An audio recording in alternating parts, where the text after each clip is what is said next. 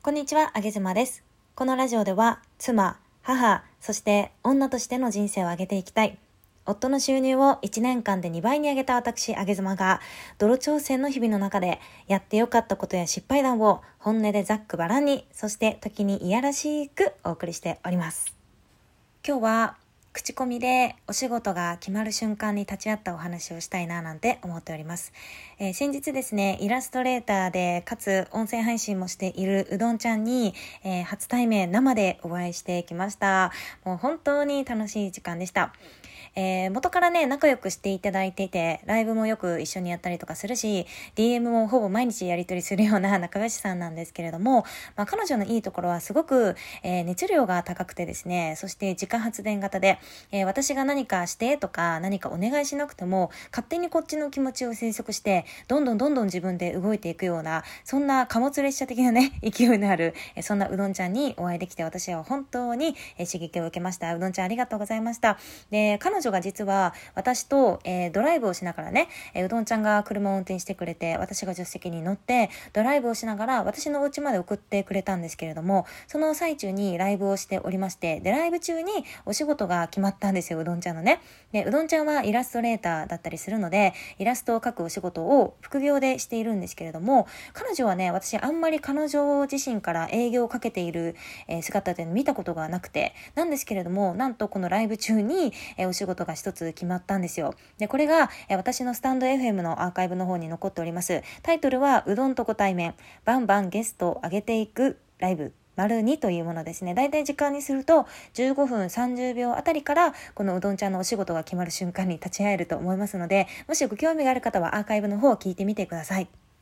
ことのいきさつは、えこのライブではゲストの方をね、いろいろお招きさせていただきまして、だいたい時間にしては2時間と少しやったんですけれども、10人以上の方がね、えーゲストで上がってきてくれました。本当に楽しかったですね。で、私と、えーうどんちゃんは普通にドライブ中にライブしたら楽しくないみたいな感じで、えライブをしていて、ゲストを上げていくっていうスタイルも、もうその時に勝手にどんどん私がやってしまって、うどんちゃんもただただ楽しく、えーおしゃべりしていたっていう感じなんですが、その中で上がってきてくれた、え男性のの方のね、え音声配信をしている方なんですけれども、アイコンが、私からしたら、なんかこう、アバターみたいな、男性の顔をアバター化したアイコンを使っておられて、まあ、仲良しさんなので、あの、何でも言っちゃえるんですけれども、まあ、あの、女性から見ると、なんかね、男性の顔のアバターっていうのは非常にね、あの、ちょっと、うん、強い感じがして、親しみが湧くというよりかは、うん、ちょっとこう、強めだな、みたいな感じ。なので、うん、もし使うとしたらゴリゴリのビジネス系の方とか、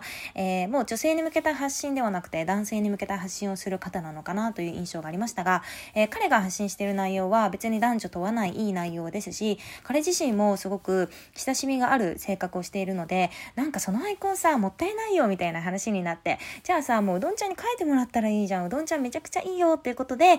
実は紹介をさせていただいて、えーアイコンを作るというお仕事がその場で決まりました。で、私はこのアーカイブを、えー聞き直している時に、あ、これってお仕事が決まった一つの瞬間だなというふうに思って、しかもお仕事が決まったこともそうだけれども、口コミでお仕事が決まった瞬間だなって思ったんですよ。やっぱりうどんちゃんって彼女が営業する姿はあまり私は見ないこともあったので、どうやってお仕事決まってそんなに毎日、もうすごい忙しい方なので、どうやってお仕事決まってるのかなってちょっと不思議ではあったんですけれども、自分がいざ、あの、口コミでね、えー他の方にうどんちゃんのお仕事を紹介してみた時に実感しました。やっぱり彼女はただただ、えーライブを楽しんで、本気で、えーエンタメというかね、皆さんを喜ばせようとして、ただただライブを楽しんでいただけ。そしてイラストも彼女はただただいいものを作りたい。えー依頼されたもので120%の力で答えたいということで毎日すごい努力をしているので、そういう彼女だから自然と口コミがこうやって広がっていくんだなというふうに思いました。なんか、あのー小難しいテクニックを使ったね、営業方法とかも必要だと思うんですけれども、でも本来のいい商品が売れていくっていうのは、やっぱりいい商品使った人が大切な人におすすめをするっていうのが自然な流れかなというふうに思ったので、今日はちょっとこのお話をシェアしたいななんていうふうに思いました。皆さんは自分の商品に自信がありますでしょうか？多分うどんちゃんは自信というか、えー、本当に120%、200%の、えー、力で作っているので自信はあるかと思いますが多分彼女が持っている自信よりもはるかに私の方が彼女の商品を誰かにプレゼンができる自信があります。ということで、うどんちゃん本当に楽しい時間ありがとうございました。そしてライブにお越しいただきました皆様も、えー、楽しい時間本当にありがとうございました。またやろうね。バイバイ。